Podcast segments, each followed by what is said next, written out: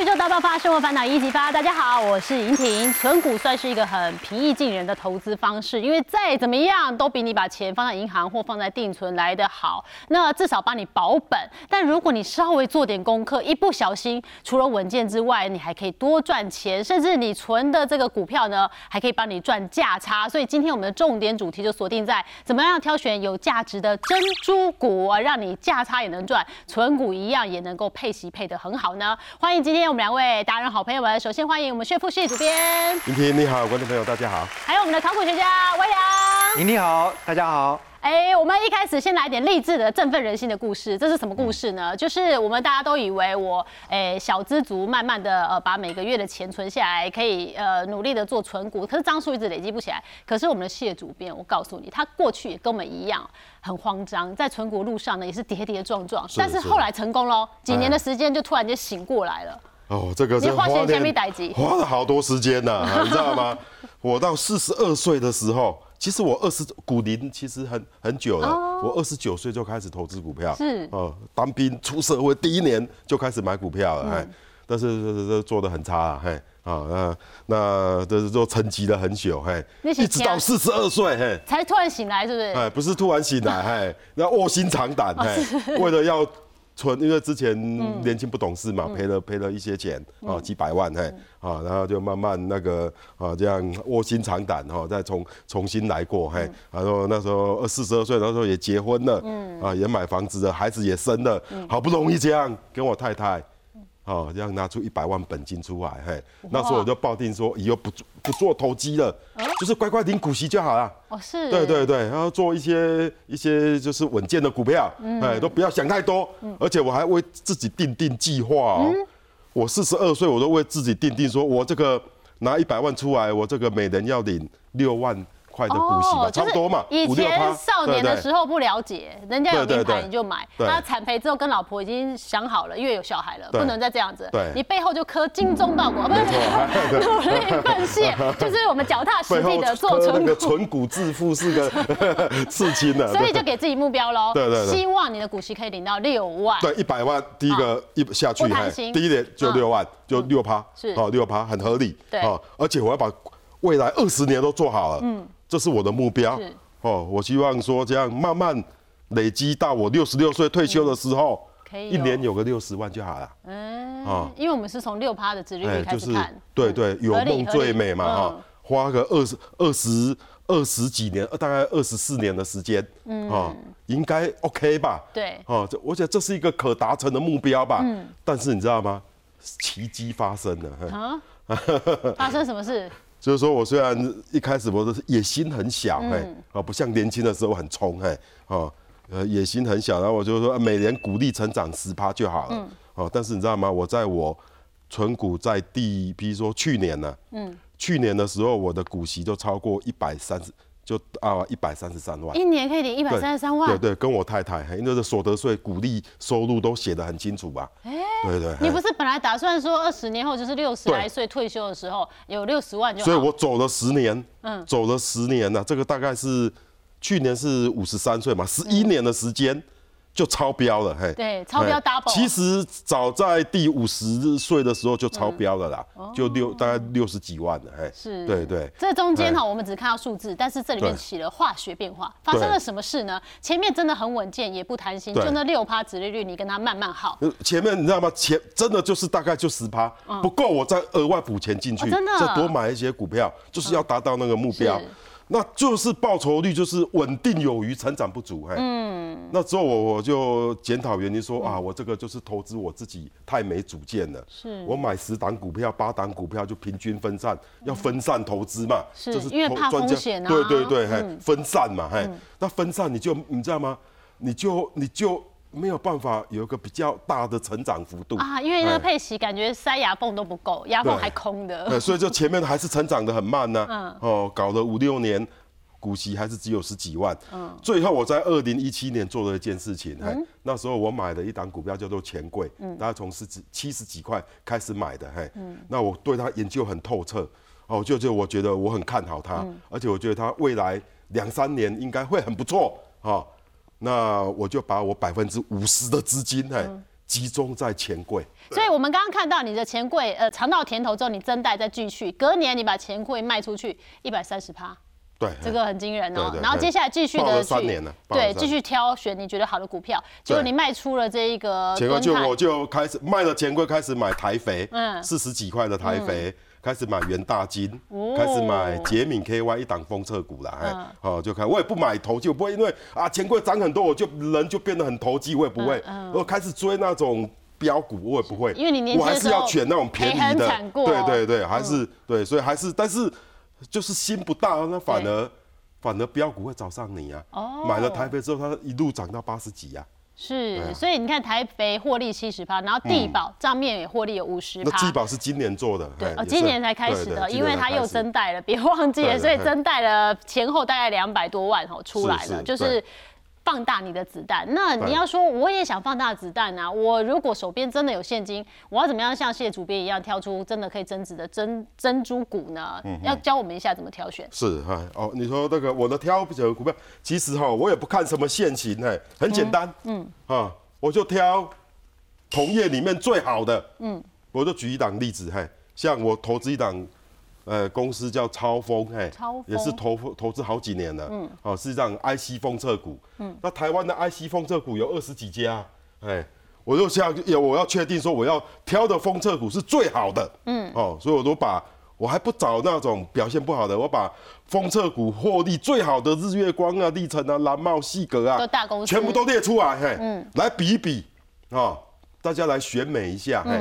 然后发现哇，你看哦，超风它的毛利率还比龙头日月光高哎、营业利率率十四点一啊，还比哇日月光高了三倍对对对，税后净利率也是最高的。大家会说捷敏比它高，所以捷敏我也有投资。哦，对是捷是是，敏这两档我都有投资。税后净利率这两档是所有的，就是三利啦哈，三率是所有 IC 封测股表现最好的，我就挑这两档长期投资。嗯，好，而且你看哦，超峰它的负债比也是最还是最低的哦，捷敏负债比也是最低的，嘿。是哦，所以我当时在挑所谓的 IC IC 股啦，我想买一些一些电子股嘛，哎，我也很谨慎，就是说 IC 封测，就是把 IC 装进去之后，呃，除了封还要做测对试这样哦。对 IC 封测在同业里面它有没有竞争力，这是你看的第一件事。挑同业里面最棒的啦。负债尽量调越低越好，对然后毛利尽量调越高越好，就这样而已，就这么对简单。好好，非常非常简单，就锁定了好的公司。但是除了我们说 IC 封测之外，老师其实也有用不同的方式来看，像是每个月有在赚钱，这是最白纸黑字的。你只要有一直叮叮叮钱进来，就代表它是一个好公司，所以 EPS 也是你很重视的。是，假如没有同业比较的话，啊，比如说樱花，哦这个我也投真的比较资好几年。少竞嘿争对手对对对，你说这要找樱花的同业，也不知道哪里找，嗯啊，没有啊，嘿，那怎么比较？要跟自己比较。哦，哦，我喜欢找那种哈，它的 EPS 哈，就是每股税后纯利哈，嗯阶梯式上升的，阶梯是就是每年都在赚钱，一直在往上一。啊。比如说它从二零一七年三块二，二零一八年三块六，嗯二零一九年四块啊，四块零八。哎，你看每年都进步一点，没有进步很多了，每年都进步一点。嗯哎，我喜欢这样。那股息也是每年都进步一点，从两块五到两块六五，两块三块二，三块六，今年三块七哇，每年都在。对对对，很简单，就是很，这没有什么学问呐、对就不要原地哎。踏步，我需要进步。我呃呃呃也不需要进步太多，哎、嗯但是有因为稳健毕竟在进步。嗯很成熟，就每人都有进步，进步，进步，这样就好了。嗯，好，然后现在樱花就是说，我觉得它已经停留四块、EPS 嗯四块多四年了啦，嗯，但是我觉得它以后可能会会图往五块六块迈进，因为它有新的事业啊，因为你投资这么久，你就会观察这家公司的动向，它在做什么。那我觉得它这两个这两个很有潜力，嘿，嗯就是他不是只在专注在做热水器哦，不是在看忽冷忽热这件事对对，他连相对应的净水器、净水器他也在做。它它不但那个净水那个热水器不会忽冷忽热，股价也不会忽冷忽热啊，嗯哦就稳健的往上爬 这非常稳。好鸭子划水。但是我认为会稍慢慢热起来。可是净樱花做净水器，相对我就会陌生啊。它嗯有什么利基点让你觉得它是你知道我们讲去看房子啊嗯。哈，百分之五十以上的新房子都会附赠樱花的那个厨厨具。我们都希望跟街上凹到樱花啦，对哦材质比较好。都都有。嗯大概你去看房子，我不知道你喜不喜不喜欢看房子，大概一半以上都是樱花的。那樱花就趁这个通路的优势哈，他把他的净水器把它放进去，哎哎，哦，顺便嘛，就是我尬了热水器，你顺便对。净水器也来一下。他。净水器刚开始就是送你也没关系呀，哦，做口但碑。对，但是他净水器每年要换一次滤芯，哦，它樱花的净水器我自己有买哦嗯，八千块，但是换滤芯一年换一次要四千块，你看这个生意多好啊！哎，而且你如果已经装了它净水器，基本上你后面换也只能买它的滤芯了，对你也不会去随便倒其他的滤芯了。他净水器已经做了第五年了。哦我前阵子遇到他公司的人哈，哦，在法说会，嗯我说净水器现在获利怎么样？他们跟我讲说是所有产品线当中获利最好的。哇，这太开心了哦。对啊，对我听到我就哦，这个就因为热水器大概八九年、十年都不会坏，对啊，净水器 每年都要换滤芯，换滤芯哦，对有钱。赚了哦，钱叮叮叮进来了。那那第二个就是这个室他要内，做室内装潢对，这是做了第二年了，哦，已经开始呃做了。第二年了，嘿。哇，那以后我是觉得，现在房子越来越难卖嗯嘛，对不对？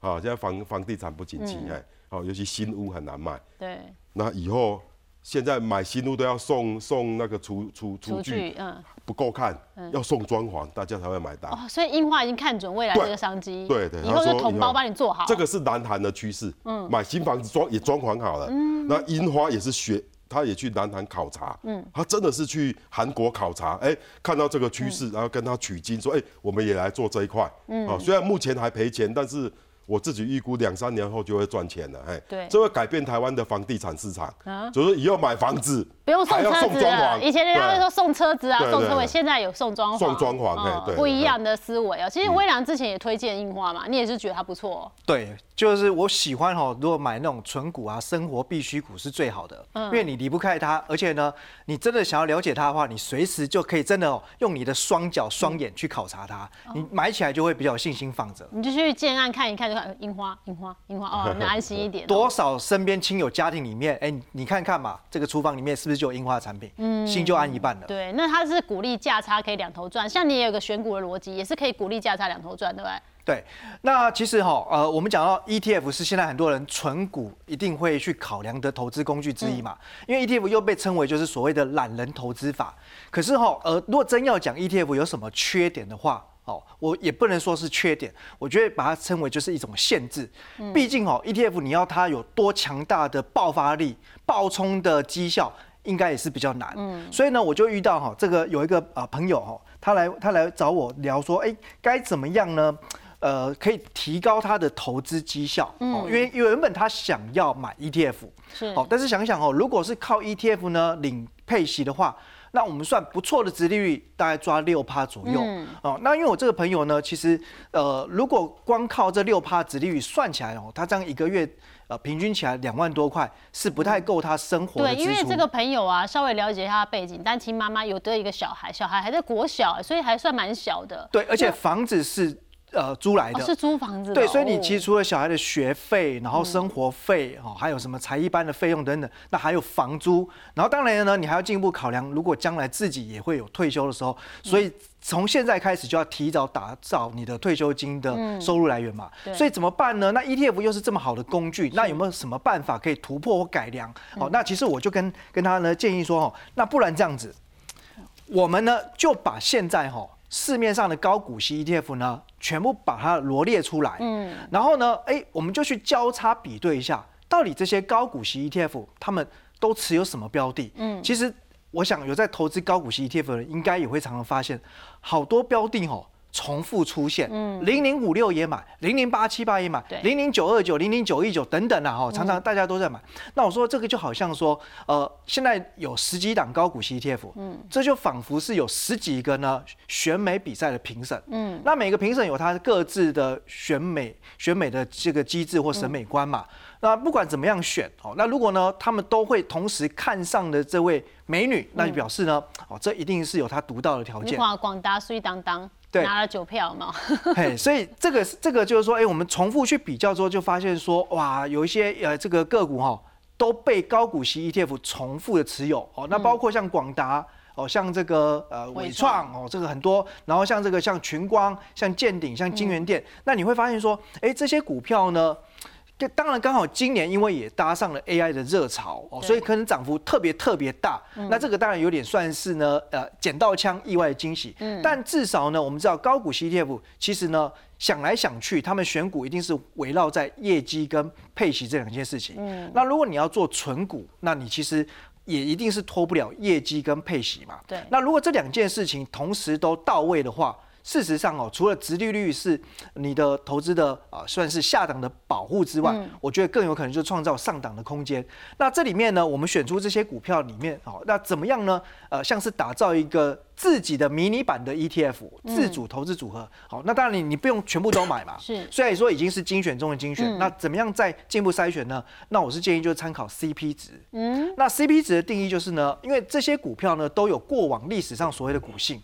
对。一般来说，高股息公司通常不会是标股啦。嗯，哦，今年算是比较特别一年，所以呢，我就整理出哦。过往十年以来，他们单一年度最大的涨幅，嗯，还有呢最坏的风险之下，它最大的跌幅，嗯，所以呢用最大涨幅除以最大跌幅，这个代表就是 CP 值，嗯，也就是说哈、我们专业一点讲法就是预期报酬风险比，嗯。哦，你上档呢能够涨越多，然后碰到呢股灾啊、乱流、空头的时候，你跌越少。越好。所以呢，我们这里就选出了五档哦，CP 值最高的标的，那分别就是和硕、维新、群光、建鼎跟金源店。是。好，所以呢，建议建议他用这个方法呢，就是帮自己呢，哎，资金去做分配，然后呢，打造这个投资组合之后，好，我们有了选股，那当然呢，还有一个动作就是要会买卖，嗯，好，那其实呃，一般传统的存股，多数是建议大家就是呢，buy and hold，长期持有，对。可是如果你真的资金有限的人，嗯。哦，其实不不要忽略，就是毕竟个股它还是有一定的呃循环周期，或者是它的一个波动风险，嗯。所以急涨的时候还是应该卖卖卖一趟会比较好。所以转到呢建立这个呃五档个股的投资组合之后，哦那事实上呢，哎，就用一个大家都能够复制的操盘方式，站上年线就买进。跌破季线就卖出，是哦，大家都会嘛。那为什么是用这两条线呢？年线代表的是长期多空分水岭，哦，所以不管一档股票它过往呢跌多深、跌多惨、整理多久，站上年线，往往代表就是一个否极泰来、由空翻多的开始。嗯，好，那但是呢，我们要呢。呃，守住获利，这时候呢，你抓停利点就要稍微严格一点，不是等到呢跌破年线，嗯，哦，所以基本上呢，就要参考另外一条有生命线支撑的季线，对，所以跌破季线呢，代表中期趋势已经转弱，这时候你就可以停利。那那中间呢，如果你持有的时候，就会碰到呢可能一年一次的配息。哦，那如果适时的有停利赚到价差，所以按照这样子的一个进出逻辑哈，那这个是呃之前他提供给我的数据哦，那其实今年到目前哦，他不管是已经领到了股息，或者说已经实现卖掉的资本利得，再加上账面的增值，其实已经超过三成了。获利率会提高很多。那而且年限、季限也不是你算，你就是按电脑就可以看到，就是只要站上年限或者跌破季限，这就是你该行动的时间哦。但有些人就说，我就看到线，我就是有障碍，我就是害怕，不会看线型怎么办？谢主编，对啊，我自己哈不太常看现行啊，哎、我喜欢看的是这种基本面，但是这个其实难度又又更高，哎、对对，但是其实但是这个问题是说这个数字都很好找了，哎、大家可以参参考一下哈。我就举了今年的哈，我认为是送分题的新产，嗯。哈，金融股送分题啦，哎，来来做个比较。其实新产哈，它我投资这档股票大概在八九年前就开始投资了，现在都五十几了，哎、现在新产涨到六十几了对，我以六十几来做来做说明，说六十几块的新产还能投资吗？嗯，这个我觉得这个这个障碍大概。纯股族第一要把它破除，嗯，你才能够继续往前走。好、那我怎么分析耶？好、我认为现在六十三块的新产，嗯，比，哦，当年当年三十八块，哦，四五年前三十八块还要便宜。啊，我是数学逻辑有问题还是怎么样？对。六三跟三八，你看这个很很，呃，就让人就觉得我很奇怪。们要用。时空背景把它纳入来看。好，哦那怎么我为什么会这样这样说哈？你想想看哦，当年二零一九它三十八块的时候，它 EPS 是四点八啊，嗯，那上半年它已经是大概三三三点三点多了，今年的预估是七点五到八块之间，嗯，你知道吗？嘿，所以它 EPS 大幅提升了，嘿，你知道吗？嘿。而且不仅是 EPS 哦，那每股净值啊，这四年来你看也增加了，从三十七块增加到五十五十块了，嗯，哦，也增加了将近三十六趴，哦，EPS 也增加了五十五趴，嗯，而那本益比哎，其实差不多，嗯，哦。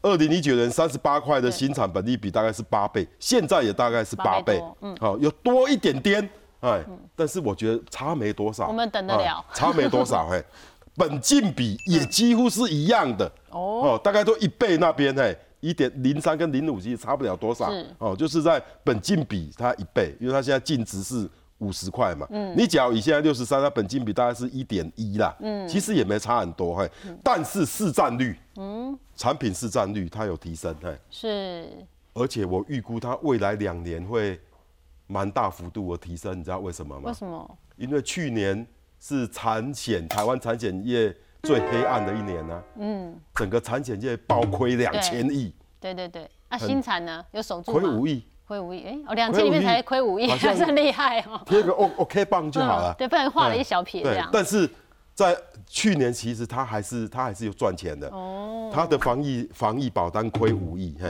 但是整体而言，他还是赚了十几亿。是。他不像富邦啊，或是像国泰啦、和泰啊，是亏几百亿的。嗯。哎，所以因为这场一个一个防疫险风暴下来，新产变成台湾财务体质最棒的。产险公司，哎，那我们讲了这么多，可能是隐藏冠军、隐形冠军，那也值得期待的一些不同的个股。但是在金融股里面，很多人勾扎起准啊，有一些喜多郎，那会讲，嘿，诶，谁勾啊干好哩？啊，唔过我们谢主编说，我最不喜欢金融股就是会配股，为什么？配股很好啊，我张数越来越多哎。我觉得大家哈都对于这个勾啊干哈都有一个迷失啊，让你打破。配股不是不好。而是它要在成长型的产业配股才有意义。那金融股也？金融股，我们资本主义哦，已经发展到这个阶段，那个后后资本主义啊，啊，我们这个金融，我们人口也没在成长啊，嘿，然后企业其实它的借贷需求，嘿，其实也越来越低啊，筹资管道越来越多元，嘿，那你知道吗？我觉得现在投资金融股哈，要把成长啊，成长放在心里面，不是稳哦。成长哦，不是只要稳稳的给我这样子。那未来十年，什么领域金融什么领域能够成长？只有两个领域，嗯，一个就是财富管理。嗯，财富包管理包括企那我们的超额储蓄太多了，超额储蓄包括企业的保留盈利越来越多，嗯，个人的储蓄越来越多，那因为我们投资机会越，我说指那个实体投资啊，越来越少，对，所以那个每年台湾的超额储蓄三兆哎，嗯，两三兆哎，这样每年这样越来越多，所以谁能够掌握这个财富管理的哈的商机嘿，嗯，哎的银行，它最有成长性，这个最厉害的。第一名当然就是中信金啦，对。那我想第二名应该算是富邦或国泰吧，刚才两两个在拼第二名，嘿。那我是觉得我这个中信金的财富管理的地位大概是现在是无人可敌啦，所以我认为中信金它是是最有成长机会的的的的的金融股。是。好，那第二个成长机会你知道是什么吗？嘿，嗯，是证券。哦，就是大家交易。证券市场，因为台湾的。证券市场已经不一样了，嗯，你知道吗？在十年前哦，我们那个成交量哦，常常只有六七百亿，哎，很可怜的嘞。营业员这个、那个、那个、那个、那个、那个薪水不够养家的，下午还要去打工卖鹅阿米耍，哎，哦，哎，但是这么 可怜哦，现在我们忙死了，你知道吗？现在我们。每每天的营收角，呃，那个日成交金额啊，嗯，跌破两千亿，大家说哇，怎么今天量缩的这么厉害？对，十年前的两千亿是天量哎，哇，大家都想，哇，那时候有两千亿，我那那个大家证券业日子过得很好，的确啦，有两千亿的成交量哦，证券业大家过得蛮爽的，嗯，而且台湾的证券的的所谓的台台股的证券的国际地位在节节高升，嗯，以前我们是香港的。成交量六分之一，对，现在我们是它大概百分之六十七十了，嗯，快要平起平坐了。我们已经超过伦敦了哦，还超过法兰克福哦，成交量哦，哎，我们快跟首尔并驾齐驱了。嗯，台股不一样了，嗯，所以证券的有关证券就是元大金嘛，它是证券的龙头。哦。所以我最看好的有成长性的金融股就是中信金金跟元大金。那我最不喜欢的就是配配股的，嘿，你那看对一何库金那家，我都这样想讲是安怎哦对，因？为你刚刚问到哎为什配股，嘿么？为什么何库因为它一直金不看好？配股啊，像玉山金我也不喜欢。为什么要配因为在股？高成熟的一个高度饱和的产业嗯不适合配股哦，因为他们就是呃银行金控，所以对它基本上就是大家储蓄啊，然后呃能做的事情并不多，扩展业务的空间也不大，他们的证券也不强。对，我再举一个最悲惨的例子，嘉格。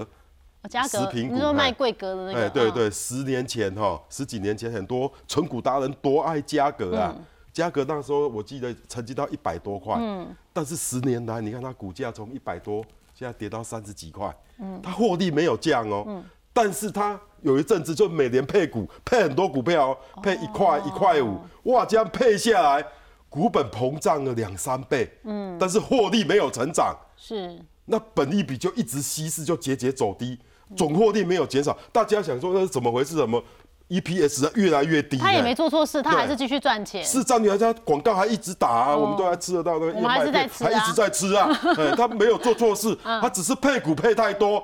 但是食品业就是很饱和的，我们人一天就是吃三餐，你能够吃四餐吗？有些人吃午餐吗？是就是吃三餐嘛。而且我们的两千三百万人口，十年前是两千三百万，现在是两千三百万对，搞不好人口还变少，因为对，生育率很低。它不会有成长，就是因为配配息政策不当，哦，导致它的那个股价一直配股出去。股那个那个股东受到很大的所。以我们现在在讲金融股，所以玉山金你也会对觉得是一个小危机喽。你看嗯它它从二十八九块，你看现在这两三年投资玉山金，你看结果也不太好。嗯，那我觉得下一个玉山金就是和库金啦。这个就是我们要稍微评估一下的哦。对对对那已经被你灭火了，和库金玉山金，我们再来一个灭火文啊，魏良。哎，好像你也不太推荐红海哦，怎么会红海？很多人推荐呢。其实哈，银发族啊，就老一辈的纯股族，我我大概做过哈这个试调啦，有五大天王，嗯，台积电、红海、对，台塑、中钢、中华电信。是，这里面说真的，我只认同一家，就台积电。嗯，那你问到吼红海，嗯，好，我们姑且呢政治先放旁边。是，那我跟大家讲哦，大家心目中讲到红海，一定先想到一个字，就叫做大。什么大？规模很大，营收很大，很会赚钱啊。没有错哈嗯。哎，不一定哦，我注意哦，营收很大，对不对？来，黄色这条线就是它的营收，都在成长啊。好，营收真的很大你有什么。问题？它在往上哦。好，刚刚你说很赚钱嘛嗯，但我们看一下下面哦，有没有看到两条线？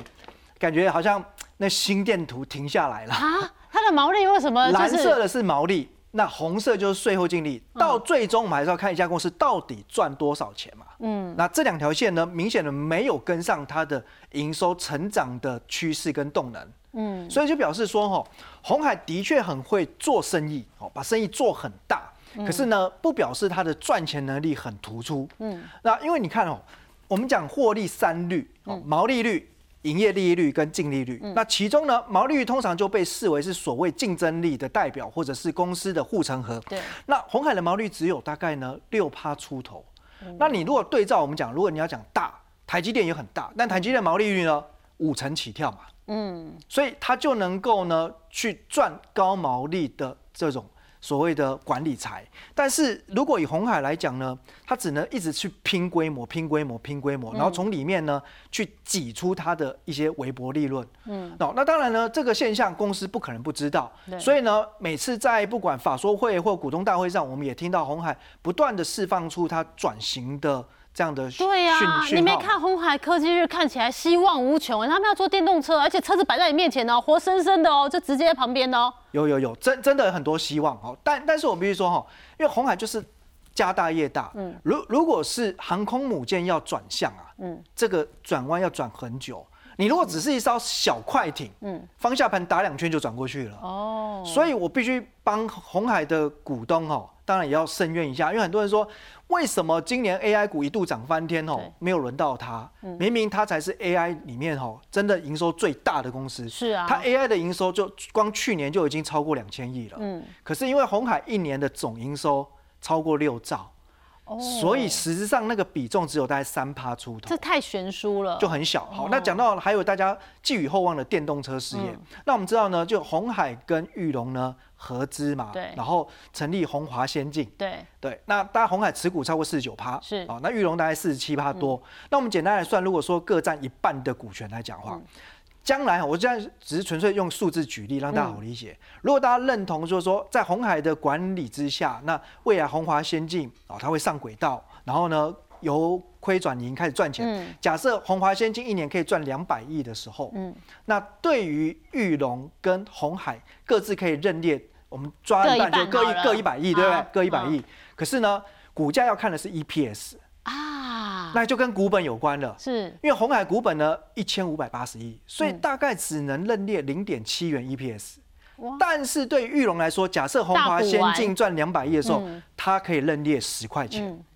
所以在这个逻辑跟前提之下，如果你觉得红华先进会成功，其实投资玉龙将来可能股价上档的机会跟空间会比较高。那如果你觉得这些想起来都太复杂了，嗯。最最起码大家要看一个东西，外资用用用钱在投票。这，发生什么事了？，就是说红海这几年下来，其实你说它很糟也没有很糟、嗯。哦，但是当然有点涨不太动，它其实就是来来回回，好像绕了一圈又在原地踏步。嗯。可是筹码呢却出现了很大的改变，筹码呢外资站在卖方。